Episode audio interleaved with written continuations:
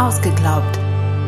Der Podcast über das, was wir nicht mehr glauben und das, was uns wichtig bleibt. RefLab. Freunde und Freundinnen der gepflegten Unterhaltung, herzlich willkommen zu einer weiteren Folge von Ausgeglaubt. Äh, kein geringerer als Stefan Jütte und meine Wenigkeit äh, sind am Start. Und ich kann euch versichern, Manu schaut wieder sehr gepflegt aus. Vielen Dank. Ähm, mit einem Buch, das auch äh, die Bestsellerlisten in Deutschland vor allem erklommen hat und für einige, einiges Aufsehen äh, gesorgt hat und das auch äh, wirklich jetzt, äh, darf man sagen, nach dem letzten Buch, das uns nicht wirklich zu begeistern vermochte, äh, das irgendwo berührt. Und, äh, das ist und, äh, ein ganz anderes Buch, ja. das wir heute besprechen ja. werden. Du darfst nicht alles glauben, was du denkst. Ähm, von Alexander Boyjan alias Kurt Krömer. Ja. Und ich weiß nicht, ob ihr Kurt Krömer kennt. Wenn nicht, dann stehen euch ganz, ganz viele Stunden bester Unterhaltung bevor. Ja, das ist schon fast beneidenswert, wenn Leute ihn nicht kennen, dann genau. können sie quasi alles nochmal ganz frisch mit jungfräulichem Blick äh, reinziehen. Ja, er ist sehr bekannt für die Sendung Chez Krömer ähm, wo er Gäste empfängt und äh, ja, wie, wie soll man sagen, Kurt Krömer steht so für die Berliner Schnauze und leichte Angepisstheit an einem verkaterten Morgen, oder? Genau, das, das, genau. Das Konzept von Che Krömer ist eigentlich, er lädt Freunde und Arschlöcher ein, genau. sagt aber nicht, wer, wer zu welcher Kategorie gehört. Man merkt, Man das, merkt es aber ziemlich, ziemlich schnell. schnell ja. ja. Genau. Und es ist so richtig so, es ist eigentlich, ähm, es lebt einfach von seiner Person, von seinen absolut teilweise teilweise ganz schnottrigen Fragen, aber auch, ja. äh, äh auch so äh, unkonventionellen äh, äh, Fragen. Also er hat eine, eine faszinierende Art der Gesprächsführung auch. Er ist auch so, er ist quasi, finde ich, das absolute Gegenteil von Markus Lanz.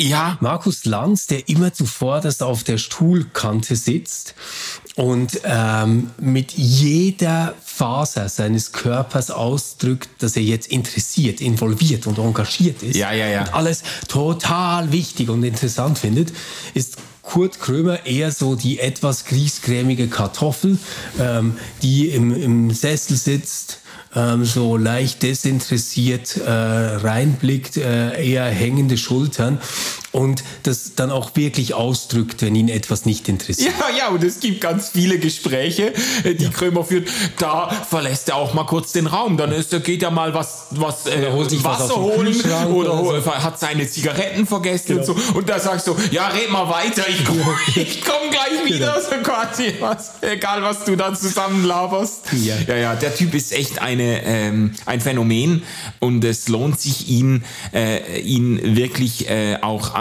zu sehen, zu hören. Äh, er hat auch einen Podcast, gell? Hat auch einen Podcast, Feelings heißt der.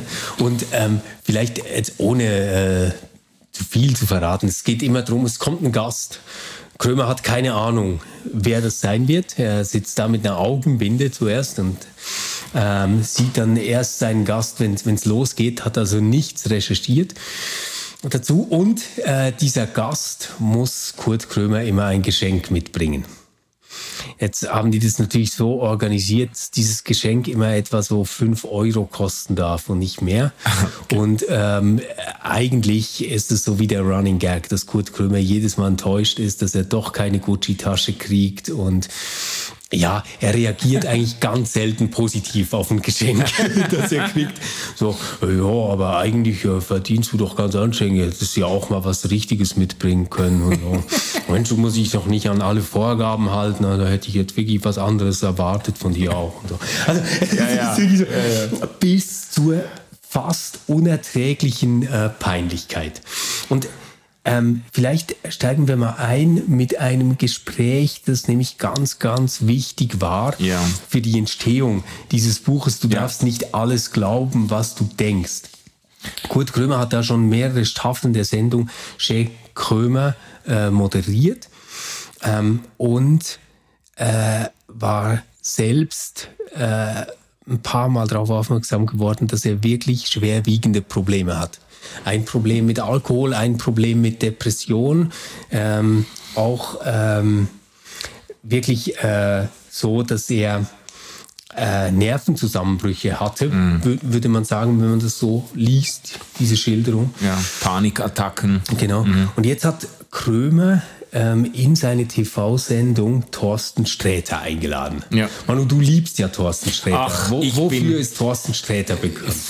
Das, äh, also Thorsten Sträter, das ist äh, ganz sicher einer der ganz großen äh, Comedien in, in der deutschen Szene. Ich finde den absolut äh, brillant. Er hat immer äh, ein schwarze, eine schwarze Wollmütze auf und, genau. ähm, und äh, er hat so eine ganz, einen unglaublichen Wortwitz, auch ganz ja. spontan. Also es gibt auch ganz viele Formate, zum Beispiel das Gipfeltreffen, wo er mit zwei anderen äh, ähm, äh, Comedien äh, reagiert spontan auf, äh, auf äh, Fragen, die eingeworfen werden. Und da sieht man einfach die Brillanz dieses Mannes. Also der hat eine, eine ganz äh, eine sensationelle Art, irgendwie Dinge auszudrücken. Und ist sehr ehrlich und hat auch eben, das ist der Grund, warum es zu diesem Gespräch mit, mit, äh, mit Kurt Krömer gekommen ist, hat auch in seinen Programmen, in seinen Comedy-Programmen ganz offen und oft auch so eben mit, mit äh, humoristischer Note von seinen Depressionen genau. erzählt genau. und äh, hat das auf eine, ich finde auch auf eine unglaublich äh, äh, geniale Art und Weise. Man kann äh, lachen darüber, man, man, man lacht quasi nicht über die Betroffenen. Er ja. bringt das auf eine, ich finde das äh, sensationell, wie er das bringt. Kurt Kömer ja. sagt ja in der Sendung, naja, die einen lachen, weil es so witzig klingt und die anderen, weil sie denken, scheiße, das bin ja ich. Ja, ja, äh, ja genau. Hat, hat das so versucht zusammenzufassen. Ja, auf jeden Fall ist ähm, Thorsten Sträter einer der wenigen, ähm, der schon seit längerem äh, zu seiner Depression steht, öffentlich darüber spricht. Und jetzt hat Krömer ihn eingeladen und das Gespräch, würde ich sagen, beginnt langweilig und teigig. Ja. Äh, geht so darum, wie er dahin gekommen ist. Ähm, Krömer zündet sich eine Zigarette an, holt sich was aus dem Kühlschrank. Sträter fragt schon fast ein bisschen angepisst, ob es ihn denn sehr störe, wenn er weiterspreche, ja. wenn er da seine Sachen holt. Und dann kommt der Wechsel und ähm, plötzlich sprechen die beiden über Depressionen. Und Kurt ja. Krömer erzählt, wie er selbst unter Depressionen äh, gelitten hat, depressiv ist, ähm, in der Klinik war, äh, mhm. acht Wochen, wie der Weg dahin war. Vielleicht ähm, äh, ganz kurz noch, ja. um einzuhaken. Äh, es ist, ich finde es bezeichnend, wie schwer es Krömer fällt, äh, das Thema anzusprechen. Man ja. spürt das den Gespräch förmlich ab, erst etwa in der zehnten Minute oder so nach neun Minuten. Es gibt auch keine Überleitung. Ähm, keine irgendwas. Überleitung, nichts. Man merkt, er dümpelt oder er druckst eigentlich rum die ersten neun Minuten und irgendwann sagt er dann diesen Satz, äh, Thorsten, wir beide haben etwas gemeinsam. Genau. Und äh, ich glaube, Sträter sagt dann, äh, ja, wir haben beide schwere Depressionen äh, gehabt, du auch, und äh, behaftet ihn dann darauf. Und dann ent, entspinnt sich dieses Gespräch, das ich auch einfach unglaublich äh, berührend finde ja. irgendwie. Das, und, und die ja. beiden sind irrsinnig gut darin, Bilder zu finden für Dinge, die man äh, also mindestens mir geht das so fast nicht verstehen oder nachvollziehen kann, wenn man selbst nicht unter Depression leidet. Ja, ja. Auf jeden Fall hat ähm, Sträter ihm gleich nach der Sendung prophezeit, du, äh, dich wird eine Flutwelle von Zuschriften erreichen. Und im Buch ähm, beschreibt dann ähm, Krömer auch, dass das tatsächlich eingetroffen ist. Also ja. Er hat mehrere tausend Zuschriften gekriegt und darunter auch wirklich ganz, ganz belastende Nachrichten mhm. von Menschen, die gesagt haben, ich, ich äh, möchte eigentlich gar nicht mehr leben. Ja. Und das hat ihn äh, wirklich in einen Stress auch geführt. Äh, ich, ich, muss darauf reagieren. Also wenn, wenn mir jemand schreibt, ich möchte nicht mehr leben, das ist ein Alarmsignal, dann muss ich was tun. Gleichzeitig bin ich ja nicht Arzt und, und ich, ich bin keine Fachperson, ich bin ja mhm. selbst ein Betroffener. Und ich glaube, dieses Buch, das Krömer geschrieben hat, ähm, du darfst nicht alles glauben, was du denkst, ist so ein doppelter äh, Versuch, einerseits das Thema wirklich in die Gesellschaft hineinzubringen, ja. so dass man offen darüber spricht, dass es kein Tabu ist, nicht einfach als etwas Schwaches oder etwas, was man verstecken muss, äh, mhm. äh, behandelt wird. Und das andere aber ganz bestimmt auch, um Betroffene und deren Angehörige zu sensibilisieren und wirklich auch Mut zu machen, sich Hilfe zu holen. Ja, ja. Es ist ein, äh, äh, ein explizit ausdrücklich und ausschließlich biografisches Buch. Also es ist nicht ein ja. Selbsthilfebuch. Es ist Nein. nicht ein Versuch, irgendwie therapeutische Ratschläge zu geben oder äh, großartige Verallgemeinerungen aus der Geschichte zu ziehen, sondern es ist wirklich, also Kurt Krömer bleibt ganz bei sich selbst, ganz bei seiner Geschichte. Das, äh, das ist auch wichtig, um das Buch zu, äh, zu besprechen. Ähm, ja, und, und, und Krömer sagt auch, oder? Es geht mir darum, ich erzähle dir jetzt meine Geschichte und vielleicht erkennst du dich darin wieder. Ja. Ähm, und wenn du dich darin wiedererkennst, hey, dann hol dir Hilfe. Das, das kann wirklich funktionieren. Mach das. Ja. Und das sind wirklich ganz, ganz berührende Schilderungen. Ich werde ihm jetzt natürlich nicht äh, allem nachgehen. Es lohnt sich wirklich, das zu lesen. Man kann das auch auf Spotify kostenlos sich anhören als, als Hörbuch. Ist drauf. Ähm, ja. Aber, aber was so wichtige Momente sind, ist zunächst mal zu verstehen, wie Krömer jahrelang unter schweren Depressionen gelitten hat, ohne dass ihm selbst klar war, dass er depressiv ist. Mhm. Ähm, Krömer beschreibt auch, wie er wirklich ein Alkoholproblem hatte. Ähm, äh, äh, hatte einmal äh, so für ein Kinderbuch äh, Text einzusprechen und ist da wirklich noch äh, nach Alkohol stinkend hingekommen, wurde dann auch darauf angesprochen, ist zu einer Ärztin gegangen und beschreibt uns sehr eindrücklich, welche Angst sich da äh, auftürmt, sich jetzt wirklich äh, in eine Klinik zu begeben. Hat er zunächst auch nicht gemacht. Mhm. Hat wirklich äh, zehn Tage einen Zug zu Hause gemacht äh, ist ihm gelungen. Ja, Hat zuerst Alkoholentzug und genau, dann zuerst Klinik. Alkoholentzug. Ist, äh, er sagt auch, er sei ein trockener Alkoholiker mhm.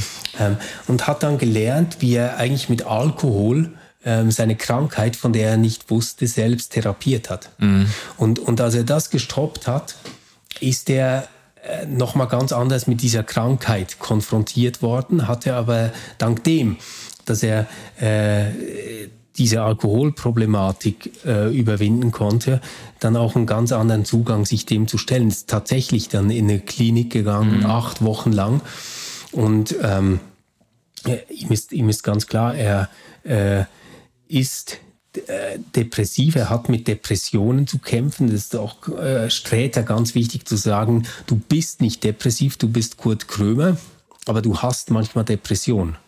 Und, und der Trick ist, dass du weißt, äh, wie du damit umgehen kannst. Ja, das finde ich übrigens ist ein starker Moment äh, in diesem Gespräch von Krömer mit Sträter, als, als Thorsten Sträter ja. ihm das sagt, du, du bist äh, und darauf so solchen Wert legt, du bist ja. nicht ein Depressiver, du bist Kurt Krömer oder Alexander mhm. Beutschan heißt er ja eigentlich. Kurt ja. Krömer ist eigentlich eine, eine Kunstfigur, aber du, du bist ein Mensch, du bist eine Person mit Depressionen. Genau. Ich finde ich find das irgendwie stark, wie er das betont, dass ähm, er sich eben nicht über seine Depression, über seine psychische Erkrankung einfach vollumfänglich definieren muss oder soll. Das mhm. äh, ist ein starker Moment, als er ihm das zuspricht.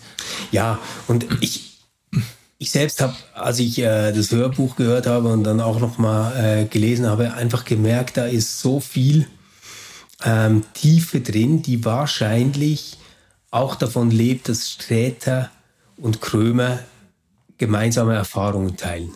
Dass mhm. sie wirklich genau wissen, was der andere jetzt meint, wenn sie ähm, von einem bestimmten Gefühl sprechen. Mhm. Und äh, es finden sich da so viele gute Bilder und Metaphern und Beschreibungen.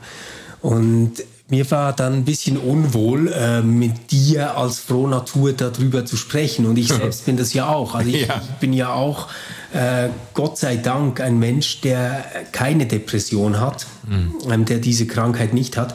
Und ich glaube auch, dass wir da wirklich sehr wenig beizutragen haben zu dem Thema. Und Menschen, die davon betroffen sind, die können sich an die Telefonseelsorge wenden. Das ist in der Schweiz äh, ist es die 143. In Deutschland ist es eine ganz lange Nummer. Das ja. ist 0800 111 0111 oder in Österreich die 142. Ähm, da findet man wirklich Leute, die eine Ahnung haben davon. Die sind vorbereitet mhm. darauf. Die wissen auch, ähm, wo du hingehen kannst, wenn du betroffen bist. Ähm, wir beide haben da wirklich weder irgendwelche Fachexpertise noch selbst ähm, an der eigenen Haut was damit erlebt habe aber natürlich äh, in meinem familiären Umfeld und auch meinem Freundeskreis äh, ganz enge Menschen, die schwer davon betroffen sind. Ja. Und ich weiß auch, dass das ein Trigger ist, wenn wir jetzt darüber sprechen, wie wenn wir über Fahrradfahren oder mhm. ähm, Ferien sprechen würden. Ich glaube auch, dass wir das gar nicht tun müssen. Ich glaube, das hat der Krömer in seinem Buch wirklich super gemacht und da gibt es auch ähm, wirklich tolle Gespräche, die man sich dazu anhören kann. Eben das auch mit, mit Sträter dazu. Äh, auch das Gespräch, das Krömer mit äh, Matze von Hotel Matze geführt hat, ah. kann ich sehr, sehr empfehlen, wenn man sich wirklich jetzt für das Thema Depressionen und wie gehe ich damit um interessiert. Ja, lass mich, darf ich kurz einhaken, ja. äh, weil ich spüre, dass du noch, dass du gerade weitergehen willst. Also ähm, Vielleicht ist eine Anmerkung ist noch angebracht. Also ich, ich habe das vorhin so betont, dass das Buch ein biografisches Buch ist, ein Lebensbericht ohne Anspruch auf irgendwie therapeutische äh, Ratgeberwirkung und so. Äh, das finde ich noch wichtig, weil ich habe auch in einer ähm, Kritik des Buches, also die meisten Reaktionen auf das Buch waren absolut positiv. positiv. und die Leute haben das wirklich gefeiert, dass da jemand sich traut, auch dieses, äh, dieses Tabu zu brechen. Also zumindest äh, Krömer und auch Sträter äh, haben das immer wieder so erlebt, so dass es immer noch irgendwie eine äh, stigmatisierte Krankheit ist, die, äh, die ähm, äh, wo es viel Mut kostet, mhm. dazu zu stehen und so. Ähm, aber einer äh, hat auf das Buch kritisch reagiert, der selber ähm, ähm, depressiv erkrankt war und hat eben das Buch so, ich sage jetzt mal, in der Hinsicht äh, problematisiert, dass er sagt, es werden teilweise würden Erwartungen geweckt, dass zum Beispiel jetzt, also bei Krömer ist es ja so, der macht dann irgendwie vier Wochen Klinikaufenthalt, glaube ich, oder Acht dann äh, noch, äh, dann macht er der, nach vier Wochen äh, hat er Auftritte ja, und dann macht ja. er, hängt er noch mal vier Wochen dran mhm. und dann ist eigentlich die Sache mehr oder weniger gegessen so und er hat halt dann Einspruch erhoben und gesagt, er wird ganz viele äh, Geschichten oder die Mehrheit der Geschichten, die er kennt, inklusive seiner eigenen von schweren Depressionen. Da ist es halt mit acht Wochen Klinikaufenthalt mitnichten äh, ähm, erledigt und da wird man dann auch nicht schön wieder eingefädelt in den Berufsalltag, sondern das sind natürlich, das kann sein, dass Leute äh, das viel, viel stärker beeinträchtigt mhm. und lang, längerfristiger. Und was er auch eingeworfen hat, äh, ist, dass natürlich ähm, äh, Kurt Krömer seine unglaublich privilegierte äh, Lage jetzt nicht unbedingt kritisch reflektiert oder nicht oder keine, ich sage jetzt mal keine ähm, Zugeständnisse einbaut in seinem Text, so quasi, ja, da bin ich, also er beschreibt dann halt, als es schwierig wird äh, mit seiner Depression, da wird dann eine, äh, ein Kindermädchen, eine Kinderfrau wird Vollzeit eingestellt, äh, der Garten, die Gartenarbeit überfordert ihn, da wird ein Gärtner eingestellt, wenn äh, er merkt, wir brauchen eine Auszeit als Familie, wird ein Kreta-Urlaub gebucht und auch sein Therapieplatz, äh, der, als er sich entscheidet, zack, hat hat er einen Therapieplatz. Es gibt Leute, die warten Monate, die, die hätten das bitter nötig und warten Monate auf Therapieplätze. Und der äh, Kritiker des Buches da hat sich daran äh, ein bisschen äh, äh aufgerieben. Ich finde, wenn man das, den Selbstanspruch des Buches einfach ein biografisches äh, ein biografischer Erfahrungsbericht zu sein. Wenn man das ernst nimmt und daraus keine weitergehenden Schlüsse ableitet, dann muss man sagen, ja, was will man jetzt äh, die Geschichte von Kurt Krömer kritisieren? Der mhm. hat das halt so erlebt.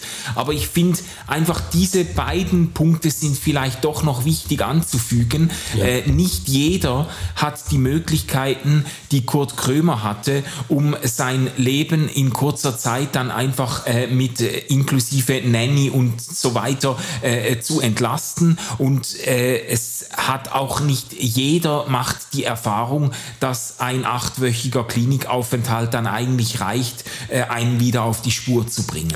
Gell, ja. Und ähm, auch Kurt Krömer weiß nicht, ob das jetzt mit diesen acht Wochen wirklich einfach erledigt ist. Ähm, ja. Das ist das ist sein Zustand, in dem er jetzt ist und das, was er jetzt hofft. Ja, ja. Ähm, ich habe das Ganze halt ein bisschen anders geframed. Jetzt weniger so äh, von, von einer sozialkritischen Perspektive mhm. her, ähm, dass man lange auf Therapieplätze wartet etc. Das ist alles so, sondern ich habe das eher so verstanden, dass, dass, dass Krömer durch diesen biografischen Rückblick zeigt, was alles nötig war, um überhaupt dahin zu kommen, wo er jetzt ist. Ja. Und das sind enorme äh, Ressourcen und viel Hilfe auch äh, von äh, engen Familienangehörigen, ähm, ähm, Freunden, mhm. Therapeuten, ähm, die er gebraucht hat. Ja.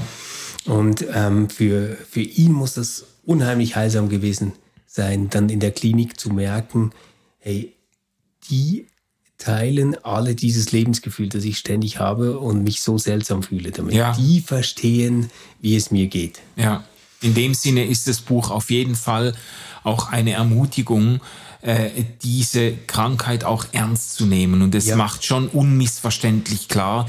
Also, äh, und das ist ja auch so ein populäres, ich sage jetzt mal, populäres Missverständnis, dass man denkt, ja, depressive Leute, dann eben, äh, Sträter sagt das auch, ja, mach doch mal das Fenster auf ja. und so, cool, blick mal in die Sonne und mach, so. Äh, mach mal einen Spaziergang. Ja, schau mal einen lustigen Film und genau. so. Nee, das ist eine, das ist eine absolut ernstzunehmende psychische Erkrankung, die professionelle Hilfe erfordert. Das macht genau. das Buch schon, die Geschichte von Krömer schon sehr, sehr deutlich. Also der, das kriegst du mit Alkohol nicht unter die Füße und das kriegst du auch nicht äh, mit äh, aus Medikamenten Spaziergängen ja und das so. Ja. schreibt er ja auch, oder?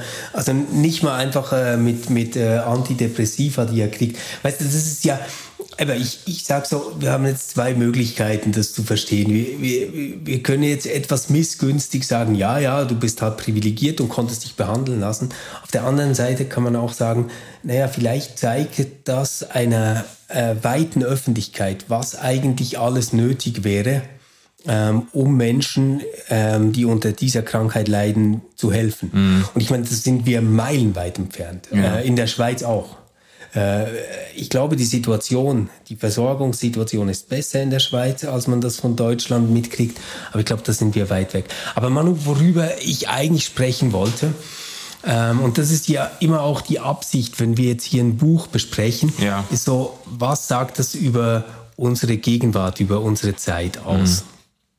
Und was ich bemerkenswert finde, ist, dass ähm, hier eine neue Art von Verletzlichkeit gezeigt wird. Ja.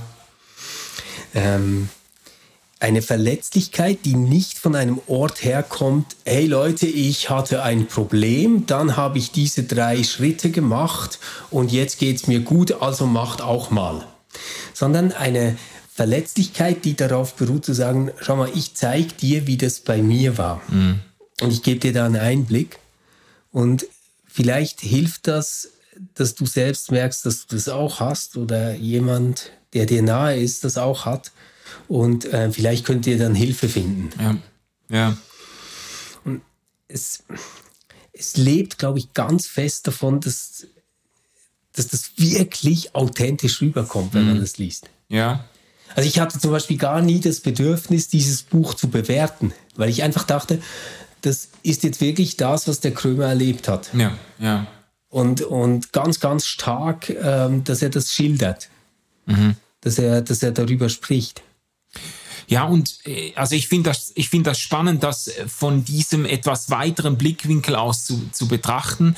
Das Buch quasi als Teil, ich würde jetzt nicht unbedingt von einem Genre sprechen, aber das Buch als ein Beispiel für, ähm, ich sage jetzt mal, für sehr schonungslose Selbstoffenbarungen von Menschen, wo sie bereit sind, wirklich Menschen, anderen Leuten, Lesern oder Zuschauern äh, ähm, Einblick zu geben in ganz tiefe und intime Einzelheiten ihres Lebens, sich auch wirklich, wie du sagst, verletzlich zu machen. Ich meine, es, es gibt ein paar äh, zutiefst auch berührende Stellen in dem Buch, wo Krömer zum Beispiel beschreibt, wie er einen halben Tag braucht, um eine Einkaufsliste zu erstellen ja. und da vor dem äh, geöffneten Kühlschrank steht und versucht irgendwie die fünf Dinge aufzuschreiben, die er noch einkaufen muss und er kriegt das einfach schier nicht hin. Und er weint dann, weil er weiß, ich, ich schäme mich jetzt vor meinen Kindern, denen ich erklären muss, dass ich es nicht äh, ja. geschafft habe, ja. das zu machen. Und das sind äh, schon Momente, wo du auch beim Lesen einerseits denkst, wow, ähm, was für ein Mut, äh, irgendwie dazu zu stehen auch, dass man eben diese, diese, ich sag jetzt mal, dieses Level an ich sage jetzt extra äh, so zugespitzt, an Funktionsuntüchtigkeit erreicht hat, wo ja. man einfach nicht mehr funktioniert und wo man quasi einfach in, auch in einer Leistungsgesellschaft komplett unbrauchbar mhm. geworden ist, oder? Ja. Ähm, und dass jemand dazu steht, ich habe diese, ich habe das erlebt, ich bin da angekommen ja. und ich habe mich auch selber gefragt, wer, was bist du jetzt eigentlich für einer, ähm, der nicht mal mehr einen Einkauf zustande kriegt? Ähm, und das sind aber dann auch die Momente, ist übrigens auch der Moment im Gespräch mit Sträter, wo Sträter dann seine Hand an den äh, Corona-Plexiglas-Scheibe äh, hält ja. und, und Krömer seine Hand äh, dagegen hält und sie sich quasi äh, so wie eins machen in dieser Erfahrung, mhm. in diesem, in dieser äh, auch ganz existenziellen äh, Notlage, die sie beide erlebt haben, wenn man merkt, ich funktioniere nicht mehr. Ja. So. Und das, was doch da passiert, und das finde ich eben ähm, wirklich ganz, ganz bemerkenswert, ist, dass die Verletzlichkeit der beiden, die das zugeben, ähm, die das öffentlich ähm, zugeben, eigentlich so wie ein Schutzraum öffnet für Tausende von Menschen, die sich ja. dann melden können. Ja. Oder es ist gerade nicht die, die Stärke oder der Plan, ähm, wie du da rauskommst, was du tun kannst. Ich meine, äh, Krömer sagt nirgendwo, schaut mal, das ist die Klinik, wo ihr jetzt alle hin sollt mhm. und das ist das Antidepressiva, das ihr essen sollt, ja, ja. sondern er bietet einen Schutzraum an, in dem er schwach und verletzlich ist. Mhm. Das, das ist eigentlich das, ja das äh, Verrückte, ohne dass die Lösung schon da ist. Ja. Ich, ich glaube, dass wir, ähm, ich, ich mache jetzt einen ganz schrägen Vergleich, mhm. aber es äh, soll etwas äh, erklären quasi über die Gegenwart. Mhm. Man spricht oft vom Fundamentalismus als Rand ähm, einer Modernisierungsentwicklung. Also jetzt mhm. vom religiösen Fundamentalismus als Rand einer ähm, Modernisierungsentwicklung. Und ich glaube, dass Krömer und Sträter auch eine Art Rand darstellen ähm, in einer Gesellschaft, die total zweckrational funktioniert. Mhm. Hier ist es ja scheißegal, wie es dir geht, solange du funktionierst, hast du zu sagen, es geht mir gut, ich mhm. äh, mache mein Ding und ich bin glücklich und du musst das aus allen Poren ausstrahlen, dass du glücklich bist. Hatten wir doch auch beim letzten Buch. Ja. Oder dieser, dieser Imperativ, zufrieden und glücklich, um mit ja. sich im Reinen zu sein. Ja. Und, und ich glaube, das ist quasi wie der Gegentrend, der mhm. dazu entsteht in dieser Gesellschaft, die so viel Wert auf Funktionieren, mhm. auf, auf Leistungsfähigkeit legt, dass jemand schon nur dadurch, dass er sagt, ich habe das nicht mehr geschafft, ich, mhm. ich konnte es nicht mehr. Und so hat es sich angefühlt ähm, für, für Menschen äh, eine, ein, eine Geborgenheit äh, anbieten kann, die sagen, ja genau da bin ich auch. Ja, das wird zu einer Haftfläche für Menschen, die ähnliche Erfahrungen gemacht haben. Aber eben, ich glaube eben, es ist darüber hinaus. Ich glaube, darauf willst du auch, wolltest du auch äh, äh, hinaus mit dem äh, Vergleich oder mit diesem Hinweis auf eine Randerscheinung der Modernisierung. Es ist eben nicht nur für äh, Mitbetroffene wichtig, sondern es ist eigentlich auch wichtig als, als ähm, ähm, Hilfe oder als Problemanzeige äh, ähm, im Blick auf die Fehlentwicklungen der Moderne, solche Dinge zu, äh, zu sehen. Eben, äh, weißt du, äh, Leute, die äh, die beschreiben, wie es sich anfühlt, wenn man nicht mehr funktioniert ja. und was das, was das auslöst an Unvermögen, an Ängsten und so weiter können uns zum Hinweis werden darauf, wie kaputt oder einseitig eigentlich eine Gesellschaft ist, in der es entscheidend darauf ankommt, dass Menschen funktionieren. Weißt du, Ganz es genau. ist so eine, eine Seh, solche Geschichten sind eine Sehhilfe äh, für die äh, problematischen Seiten auch mhm. unserer Gesellschaft. Ja, und ähm, es funktioniert, glaube ich, deswegen so gut, weil es nicht von diesem voyeuristischen Motiv getrieben ist. Ja. Also Big Brother oder das Dschungelcamp oder mhm. whatever. Das hat auch manchmal tiefe Momente, wenn man sich das ja, anschaut. Das ist ja nicht alles nur platt, kann ja gar nicht mhm. sein. Das sind ja Menschen, die Unterhaltungen führen. Das, das kann nicht nur schlecht sein. Ich glaube aber schon, also mindestens wenn ich mich selbst beobachte, jetzt als Konsument davon, dann schaue ich mir das schon so an und denke, gut, dass ich nicht die bin. Ja, ja. Also es lebt quasi davon, dass ich auf dem Maßstab, wo ich mich irgendwo einordne, ähm, zurückblicken kann und sagen, oh Mann, geht's denen dreckig. Und mhm. mich ein bisschen darüber amüsieren kann. Es ist ein bisschen Brot und Spiele.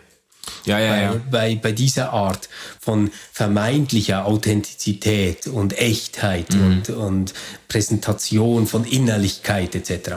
Und äh, es hat auch oft etwas Komisches, finde ich. Ja. Und, und da ist jetzt ähm, dieses Ding von, von Krömer wirklich ähm, etwas ganz anderes, weil, weil es dich ähm, an einem Ort trifft, wo du, also mindestens meine Erfahrung war so, sofort Mitgefühl hast mhm. damit. Ja. Ohne, ohne dass du die Erfahrung selbst kennen musst. Mhm. Und das, das finde ich unglaublich wertvoll, dass in einer Gesellschaft, in der es um Funktionieren oder Scheitern, um ähm, besser gestellt sein oder schlechter gestellt mhm. sein, um, ah, da sind irgendwie die C-Promis, äh, die jetzt total verblöden, weißt du, sowas. Mhm. Menschen gibt, die sagen, hey, ich müsste das jetzt nicht tun, aber ich stelle jetzt mal dar, wie es in mir drin ähm, wirklich ausgeschaut hat und, und damit ähm, eigentlich gegen alle Logik, die sonst läuft, ähm, etwas raushauen. Ich, ich kenne ein ja. anderes Buch, das, das bei mir genau dasselbe ausgelöst hat. Das ist Panikherz. Ähm, das habe ich nicht gelesen. Panikherz ist nicht, okay. Ähm, das ist von Stuckrad Barre. Und Stuckrad ah. Barre ähm, erzählt dort seine Geschichte und wie er wirklich tief, tief in den äh, Alkohol abgetaucht ist, wie, er, wie ihm wirklich sein Leben entglitten ist, wie Menschen ihn auch wirklich zu retten versucht haben und was in seinem Kopfkino abgegangen ist, etc. Und man, man liest das eben alles nicht mit diesem Voyeurismus, sondern mhm. man denkt so, das ist die, die größte Form von Stärke, dass jemand das von sich zeigen kann. Mhm.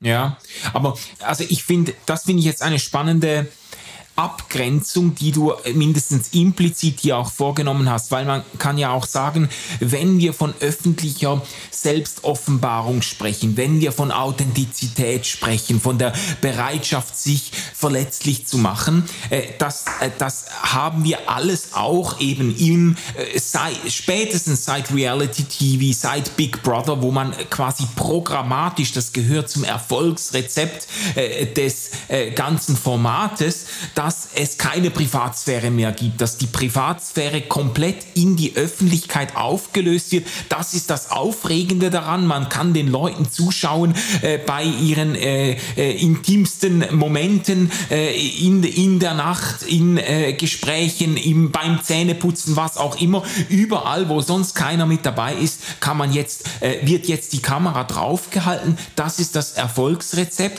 Ein Stück weit ähm, äh, gut, da könnten wir drüber diskutieren, aber ein Stück weit hat man das jetzt auch wieder in, diesem, in die, dieser ganzen Social Media Generation mit den Influencern. Äh, es, gibt, es gibt Influencer, die sich äh, völlig darauf ähm, ein, eingeschossen haben, die besten Seiten ihres Lebens zu zeigen und immer nur wunderschön und mit weißestem Lächeln und alles nachbearbeitete Fotos und so. Aber es gibt doch auch eine ganze Reihe von Influencern, bei denen das zum Erfolgsrezept dazu dazugehört, dass sie dann regelmäßig auch mal einen Zusammenbruch haben vor laufender Kamera und dann, äh, äh, dann irgendwie äh, tränenreich und ungeschminkt, wortwörtlich ungeschminkt quasi äh, erzählen, was, äh, welche Verzweiflung sie jetzt da einholt diese Dinge sind oft sogar unfreiwillig komisch, ja. weil die Leute dann irgendwie Zusammenbrüche haben, weil ihr ähm, äh, favorisierter Lippenstift nicht mehr im Angebot ist oder was auch immer. Also das ist nicht immer, äh, sind nicht immer so existenzielle Krisen dann. Aber das ist auch eine Form, was ich sagen will, ist, das sind Formen, der Selbstoffenbarung, Formen der Auflösung von Privatsphäre in die Öffentlichkeit, die aber, äh, das ist zumindest meine Unterstellung, von Anfang an unter diesem Verwertungszusammenhang ja, stehen. Ja, weißt und, und, und, und, und ganz oft, also du, du hast jetzt Social Media angesprochen, da machen die Leute das ja wenigstens noch selber. Mhm. Also, ja. Ja, da, äh, da würde ich sagen, da handelt es sich um ein Freiheitsproblem. Äh, man, man, man wünscht sich, dass die Leute das nicht tun müssten. Was ich ganz, ganz schlimm finde, ist diese Entwicklung, die man jetzt beobachten kann, so in einem Format wie Germany's Next Top Model. Ich verfolge ah, ja. das schon seit Jahren. Und in den letzten Jahren, aber dieses Jahr ganz besonders, ähm, will Germany's Next Top Model, vor allem Heidi Klum, zeigen, dass sie ethisch wirklich ganz sauber ist mhm. und dass es ganz toll macht. Und das äh, musst dir mal anschauen, erste äh, Folge, die ausgestrahlt wird. Von, ich habe es noch nicht übers dieser, Herz gebracht, ja, aber ja. Aber mu musst dir wirklich mal anschauen, von, von diesem Jahr jetzt, ähm, erklärt Heidi, äh, dass sie überhaupt nicht böse ist und da nichts manipuliert. Und es geht dann eben darum, ja, aber ihr zeigt ja da junge Frauen ähm, in sehr, sehr unvorteilhaften, unschönen Situationen. Und die kriegen das ja nie wieder aus dem Netz und nie wieder ähm, weg aus den Köpfen der Menschen, die das ja. gesehen haben. Also ihr tut denen quasi was an damit. Und die naive Antwort, die Heidi Klum darauf gibt, ist dann zu sagen, na ja, ähm, wir können ja nichts anderes zeigen als das, was sie sind. Wir, wir inszenieren hier gar nichts. Wir, wir zeigen einfach, wie sie sind. Mit ihren Sonnen- und Schattenseiten. Ja. Und kein Mensch, der je eine Ahnung hat von einer Redaktionssitzung oder von dem, wie ein Video geschnitten wird, kann das glauben, oder? Du kannst eine Geschichte erzählen mit dem, wie du schneidest, ja. mit dem, was du auf was folgen lässt, welche Musik du unterlegst, ähm, welches Licht du drauf wirfst, etc. Das ist ja alles klar. Das, das wird, das wird eingepasst in ein Narrativ. Genau. Das, Und ja. das, das meine ich, oder? Wenn wir uns Big Brother anschauen, wenn wir uns Germany's Next Top Model anschauen, wenn, wenn wir diese Formate nehmen, Film, dann sind die Leute eigentlich nur Material, das gebraucht wird, ja. um ein Drama zu inszenieren. Mhm. Das finde ich den großen Unterschied zu, zu Kurt Krömer. Ja. Ähm, der ist eben in seiner Verletzlichkeit immer noch Autor seiner ja. Geschichte. Oder auch, ähm, wir, wir, hatten äh, letztens drüber gesprochen, ähm, Pardiologie-Podcast. Ja. Ganz viel Verletzlichkeit, aber es ist deswegen nicht peinlich, weil beide Autorinnen und Autor dieser Geschichte bleiben, weil sie das sind, die das preisgeben. Ja. Es wird nicht mit ihnen gemacht. Ja. Ja. Und, und das ist auch bei, bei Stuckrad Bareson und Panikherz. Mhm. Und ich glaube, dass das wirklich ein ganz, ganz, ganz wichtiges, heilsames ähm, neues Format ist in unserer Gesellschaft, dass Menschen quasi wie ein Tagebuch von sich ausbreiten, aber darauf bestehen, dass sie es geschrieben haben, dass das sie sind, die das ja. gemacht haben, ja. gegen all diese Scheinauthentizität und dieses ähm, gescriptete Ding, was dir eigentlich nur sagen soll, vielleicht ist dein Leben scheiße, aber so scheiße bist du nicht. Ja, und das letztlich dazu dienen soll, die Quote zu erhöhen, die mhm. Klicks zu erhöhen, die Reichweite zu verbreitern und so. Also das sind ja dann schlussendlich am Ende des Tages sind es ganz handfeste, äh, auch kapitalistische Interessen dahinter. Ähm, die, die Gefahr besteht natürlich immer. Also ich meine, weißt du, man könnte auch sagen, auch ein Kurt Krömer könnte jetzt nach diesem äh, ganz, würde ich jetzt auch sagen, sagen, ganz sicher nach dieser authentischen Selbstoffenbarung merken, wie gut das ankommt und wie viel Geld er mit diesem Buch gemacht hat und äh, denken, ja, da könnte man vielleicht noch eine Schippe drauflegen und so. Also die, die, die genau. Gefahr besteht immer, ähm, dass man diese Authentizität dann wiederum instrumentalisiert.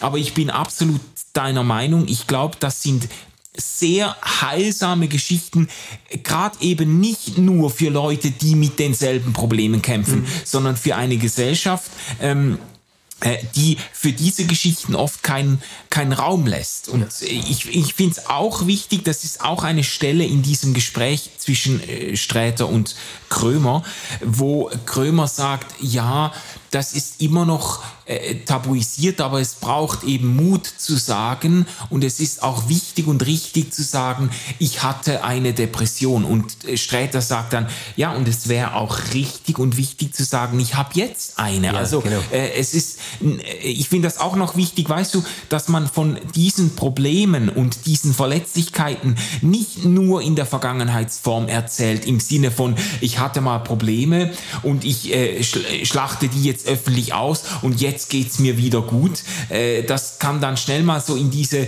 amerikanisierte ja, ja. Äh, Form, weißt du, von äh, ich habe das jetzt alles überwunden, folgt meinem Vorbild. Äh, ich finde das eben stark, wenn Leute sagen, ja, das ist jetzt, also, weißt du, auch von mir aus Leute mit Suchtproblemen oder so sagen, das wird bis ans Ende meiner Tage, wird das eine offene Flanke sein und da muss, wenn ich da nicht ähm, ähm, ganz bewusst und mit, mit, äh, mit Vorsicht dran gehe, dann äh, kann ich da wieder reinfallen. So, das Genau, ich, ich glaube, es hat sehr viel auch ähm, mit Demut zu tun, was du jetzt ansprichst. Ja. Also nicht dieses Happy Clappy, ähm, ich bin über den Berg ähm, Getue, mhm. sondern wirklich dieses, ähm, das ist mir widerfahren und damit lebe ich. Ja. Ich, ich glaube, dass gerade unsere Zeit, die so viel Unechtes. Ich meine jetzt von vermeintlichen Fakten mhm. über vermeintliche Emotionen oder auch die Art, wie wirklich industriell Emotionen geweckt werden ja. sollen. Also wie, wie es eine ganze Werbepsychologie gibt, die sich nur damit beschäftigt. Mhm. Glaube ich, dass es gleichzeitig ein Riesenverlangen gibt nach einer Wahrhaftigkeit. Ja. Also ich, ich würde da gar nicht Authentizität immer sagen, weil, ja. weil Authentizität ist schon lange zur Währung geworden. Ja. Ähm, damit äh, bezahlst du für, für Insta-Likes äh, und ja, Herzchen und, und äh, ja, geteilte Stories und whatever. Aber, aber das, was glaube ich, Menschen zutiefst berührt, ist in diesem ganzen Müll yeah. sowas wie Wahrhaftigkeit ja, zu finden. Gefällt mir sehr das Wort. Ja. Und äh, so ein Beispiel jetzt aus äh, jüngster Vergangenheit in der Schweiz äh, ist für mich der Rücktritt äh, der Bundesrätin Simonetta Sommaruga. Äh, ihr Mann yeah. war krank und sie ist vor die Medien getreten und hat gesagt, das hat jetzt Priorität in meinem Leben. Ähm, ich äh, habe das gerne gemacht, was ich gemacht habe, aber ich gebe das jetzt auf, weil da ist jetzt meine Aufgabe. Ja. Und das hat sie so für sich entschieden. Ja. Und das Coole war, das hatte eine solche Kraft, weil sie das wahrhaftig gemeint hat, was sie gesagt hat, ja. dass es keine Diskussion darüber gab, ob das jetzt die richtige Rolle der Frau ist, in einer SP-Partei für ihren kranken Mann äh, Bundesratssitz aufzugeben, ob das äh, taktisch klug ist für mhm. die SP als Partei, das in diesem Moment zu tun oder ja. irgendwie sowas. Ja. Das war alles gar nicht auf dem Tisch.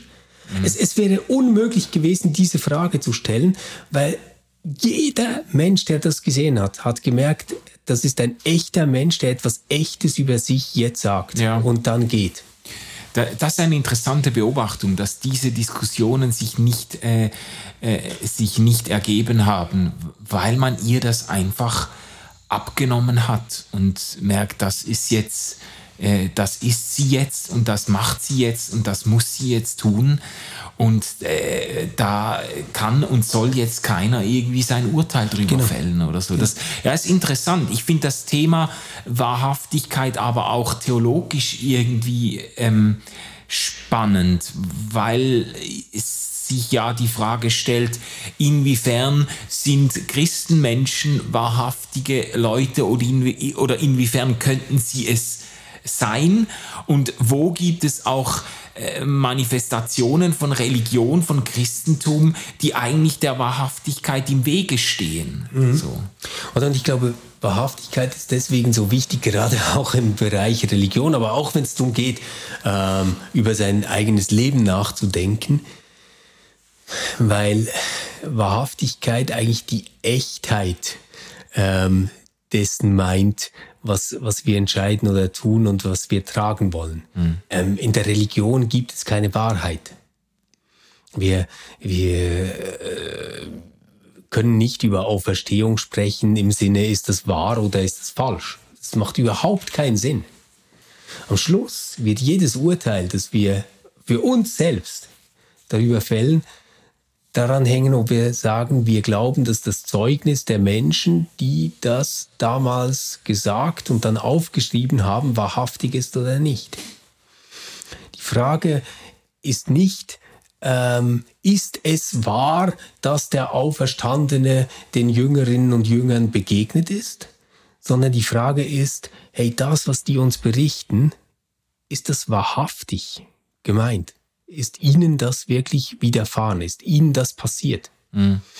Und das ist, das ist die Währung, glaube ich, oder die, der, der Maßstab für die letzten wirklich großen Fragen. Also wenn, wenn es darum geht, wie führe ich ein gutes Leben? Wenn es darum geht, wer ist Gott?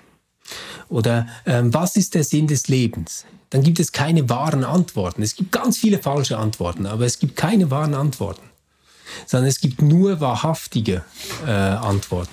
Ja, also ich bin jetzt nicht sicher, ob ich mit dieser mit dieser starken Unterscheidung so mitgehen würde, weil für mich Wahrheit und Wahrhaftigkeit äh, enger zusammenhängt, als du es jetzt erkennen lässt. Aber ich, ich habe das Gefühl, oder wenn ich dich jetzt richtig verstehe, und da könnte ich mitgehen, ähm, dass du jetzt sagst, Wahrheit in dem Sinne, Wahrheit im Sinne von Wahrhaftigkeit hat eine relationale Dimension, hat eine Beziehungsdimension. Es geht nicht um, es geht nicht einfach um, äh, ist das richtig, was ist die richtige Antwort oder so, sondern es geht, es geht darum, ähm, im, im äh, im, in Beziehung sich als wahrhaftig zu er, erweisen oder etwas als wahrhaftig zu erfahren.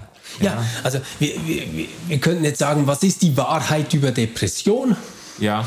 Sagen wir, ja, äh, da gibt es sowas wie ein Common Sense. Ähm, das sind die ICD-Kriterien äh, und die lesen wir jetzt vor. Mhm. Und damit hilfst du niemandem. Ja. Weil, weil sich niemand darin versteht und sich niemand darin findet. Ja. Ähm, aber in einem persönlichen Bericht wie das, was äh, Krömer tut, ja. ist eben nicht einfach Wahrheit drin, sondern Wahrhaftigkeit. Ja, genau. Und Wahrhaftigkeit birgt Wahrheit. Das würde ich immer sagen. Also es ist nicht äh, völlig getrennt. Aber du kannst nie abstrakt ja. über die Wahrheit sprechen und damit wirklich das Phänomen treffen, um das es geht. Ja, agreed. Ja, absolut. Es, gibt es nur ja. als, als wahrhaftige Äußerung von Menschen, die etwas erleben und bezeugen.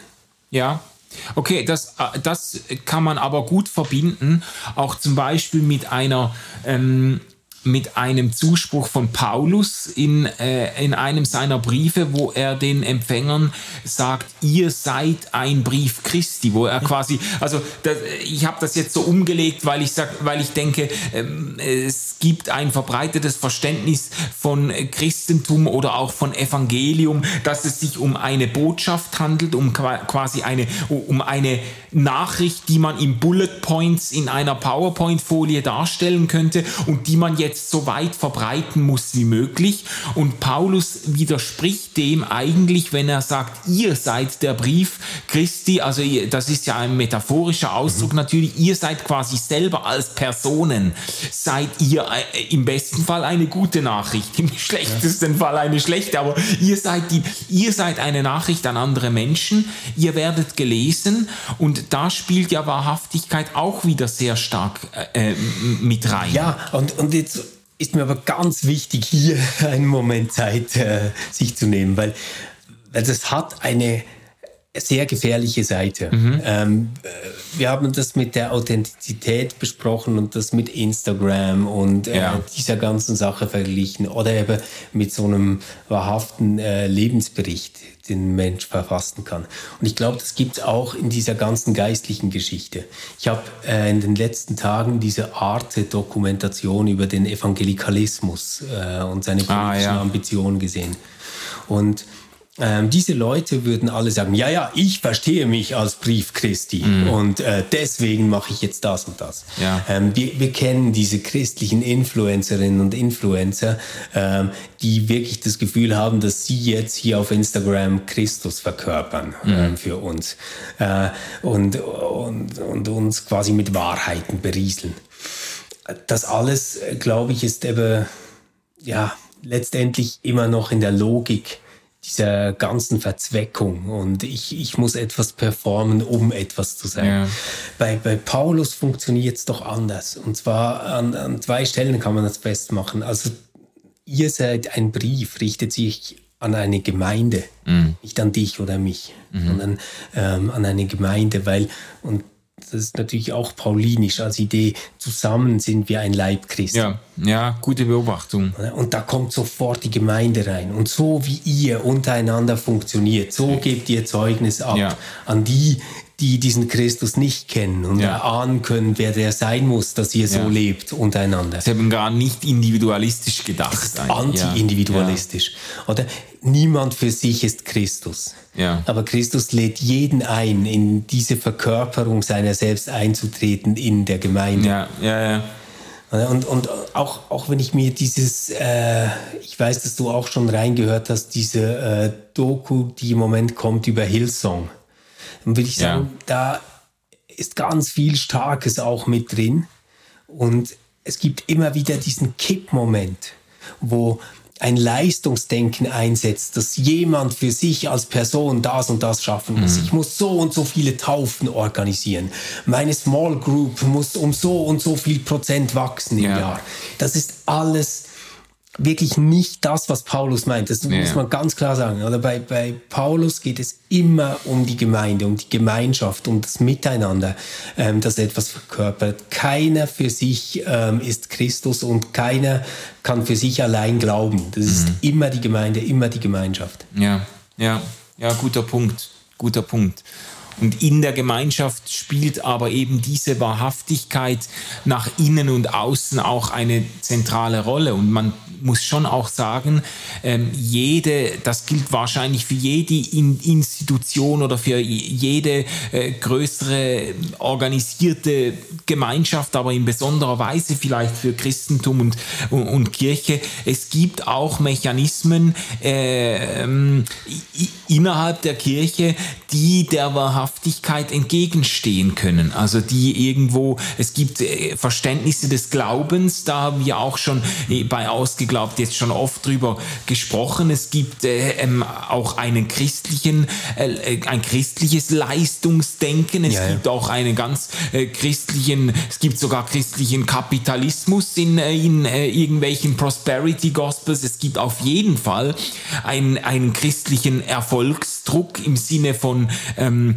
äh, ein richtiger Christ der ähm, äh, fühlt äh, zu jeder Zeit diesen tiefen Frieden, den Christus schenkt und ist, äh, ist immer erfüllt von einem, äh, einem Lebenssinn, der nicht von dieser Welt ist und so weiter. Ja. Ähm, und der kann, das kann, also diese ganzen äh, Sätze, die, die in einer christlichen Kultur auch geprägt werden können. Dies können natürlich ganz massiv äh, wahrhaftigkeitsverhindernd wirken, dass ja, man genau. äh, eigentlich zutiefst merkt, ja scheiße, äh, die meisten Tage, also äh, je, äh, die meisten Tage fehlt mir dieser Friede, aber mindestens am Sonntag muss ich so tun, als hätte ich ihn und so. Also das, ja. Ja, und am Sonntag lade ich quasi die Batterie wieder auf. Oder? Also ja, ja, ja. quasi äh, die Worship-Session ähm, der evangelikalen Hochleistungssportler ist der Alkohol des Kurt Krömer. also das ist ja ja, ja. Und, und es bleibt zurück dann immer wieder auch oft eine enttäuschende Lehre ja. und ein Kater. Ähm, aber das, was das, was doch eigentlich das äh, Befreiende wäre an dieser paulinischen Perspektive, ist, dass du selbst diese Erfahrung machst, ähm, du bist getauft, du bist ein Kind Gottes, du bist aufgehoben an einem Ort, den dir keiner nehmen kann. Ja. Und jetzt bist du hier auf der Welt in einer Gemeinschaft. Und mhm. schau mal, wie sich diese Gemeinschaft transformiert und verändert und wie sie sich ausgestaltet dadurch, dass die Menschen nicht um ihr Leben fürchten. Ja. Das, das ist doch eigentlich ja. das Ding. Und das verkörpert Christus. Ja. Eine Gemeinschaft, die nicht um das eigene Leben fürchtet. Ja. Die, die nicht aus Angst lebt. Und ein solches Beispiel, was in einer solchen Gemeinschaft passieren kann, ist für mich eben diese Verletzlichkeit mhm. wirklich zu zeigen, ohne ähm, damit dieses oder jenes bewirken zu wollen. Ja, ja. Also deswegen für, für, für mich sind solche ähm, Berichte wie Sie ein Stuckrad Barre oder ein Kurt Krömer oder auch das Gespräch hier, ähm, über das wir gesprochen haben, oder ein, ein Podcast Partiologie oder so, sind für mich ähm, Symptome dessen, was ich in der Bibel als Reich Gottes beschrieben ja. finde. Ja. Und ich habe äh, ich hab etwas Vergleichbares auch erlebt in ähm, in meiner äh, Gemeinde, die ich äh, lange Zeit auch geleitet habe in Basel, ähm, wo die Frau eines äh, unserer Pastoren äh, eigentlich sehr unverhofft von einer schweren Depression eingeholt wurde. Äh, und zwar, ich glaube, im Alter von 55 oder so. Die hat, hat das noch nie gehabt, soweit ich weiß, und ist in der Klinik gelandet und äh, wirklich äh, auch durch die Hölle gegangen.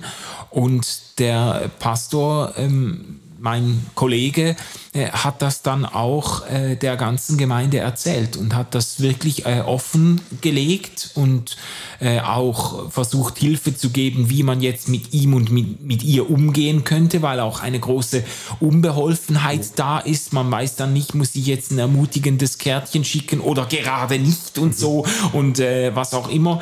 Ähm, das war sehr hilfreich und das hat etwas äh, Unheimliches ausgelöst. Also da haben unzählige unzählige Leute äh, haben sich dann getraut, zu ihren eigenen Depressionen zu stehen. Wir haben in der Folge äh, dann sogar einen Informationsabend gemacht, ähm, der äh, über Depression informiert und Hilfestellungen leistet und Kontakte vermittelt und so weiter. Und da sind über 100 Leute gekommen. Und so, das war verrückt, was das losgetreten hat, so diese ich sage jetzt auch mal in der Terminologie, die du eingeführt hast, dieser Moment der Wahrhaftigkeit irgendwie eines Leiters, der jetzt doch äh, eigentlich so äh, vorangeht und äh, schon auch ein bisschen dafür da ist, irgendwie Stärke zu zeigen und Kurs zu geben und Orientierung und so. Und wenn so einer hinsteht und sagt, ja, das ist, was meine Frau im Moment durchmacht und das nimmt mich auch mit. Das kostet mich äh, enorm viel Kraft und äh, ich äh, werde nicht mehr alles hinkriegen jetzt und so. Was das ausgelöst hat, dieser Moment der Wahrhaftigkeit, das war im besten Sinne ansteckend. Ja, ja das kann ich mir gut vorstellen. Und dann die äh, Gefahr jetzt gerade so aus einer christlichen Perspektive wäre ja äh, eine Krankheit wie Depression gegen das Gefühl der Rechtfertigung auszuspielen. Ja. ja, aber wenn du Jesus in deinem Herzen hast, dann ähm, kann dir das nicht passieren. Und das ist natürlich der größte Unsinn. Ja. Du kannst Jesus in deinem Herzen haben und dir ein Bein brechen, du kannst Schnupfen kriegen, du kannst an Krebs erkranken, Ja. du kannst vom Auto überfahren werden, du kannst eine Depression kriegen. All das Ja. ist überhaupt nicht berührt davon. Ja. All das ist überhaupt nicht berührt davon. Das Einzige, wofür man beten kann, ist, dass Menschen, denen solches widerfährt, ähm, vielleicht äh, und das steht auf einem ganz anderen Blatt, auch die Erfahrung noch in dieser ganzen Scheiße machen können, dass sie irgendwo anders aufgehoben sind. Ja. Ja. Aber das ist nicht der Mechanismus, wie solche Dinge geheilt oder verhindert Ja, ja. werden. oder? Und, und selbst da kann man noch sagen, es gibt Leute, denen ist wirklich, die haben gefühlt jeden Boden unter den Füßen verloren und auch jede Gewissheit der Gegenwart Gottes, der Zuwendung Gottes verloren. Und da kommt ja das wieder ins Spiel, was du gesagt hast mit der Gemeinschaft. Das ist ja denn irgendwo äh, gibt es doch Momente, nicht nur bei depressiven Menschen, auch bei äh, Leuten, die jetzt keine psychische Erkrankung haben, aber Momente, wo du angewiesen bist darauf, dass andere für dich glauben. Das, das, genau. das äh, sagst ja, also mir fehlt jetzt alle, also Gott, das ist für mich jetzt, ich spüre gar nichts mehr, ich, ich, ich, ich fall hier ins Bodenlose und dass du darauf angewiesen bist, dass du irgendwie äh, Teil noch einer Gemeinschaft bist, die irgendwie für dich auch äh, mitglaubt und mithofft. Ja. Genau. Das kann ganz oft auch darin bestehen, ähm, überhaupt da zu sein und das auszuhalten. Also Ja. wie, wie in der Hiobs-Geschichte, wo sie zunächst mal sieben Tage und sieben Nächte äh, schweigend bei ihrem Freund sitzen. Ja. Ja, hey, Manu, ähm, das war ein wirklich schönes Buch. Ich bin froh, ähm, haben wir drüber sprechen können. Ja. Ähm, Kurt Krömer, du darfst nicht alles glauben, was du denkst. Äh, meine Empfehlung wäre dazu unbedingt auch die Podcasts äh, von Kurt Krömer zu hören. Die gehen ganz selten um das Thema Depression. Manchmal schwingt das etwas mit. Ähm, aber das ist eine Art berlinerische Unverfrorenheit Ja. und äh, Frechheit manchmal schon, ähm, die äh, richtig gut tun kann in einer sehr sterilen, äh, abgeklärten und durchgetakteten Welt. Ja, ja.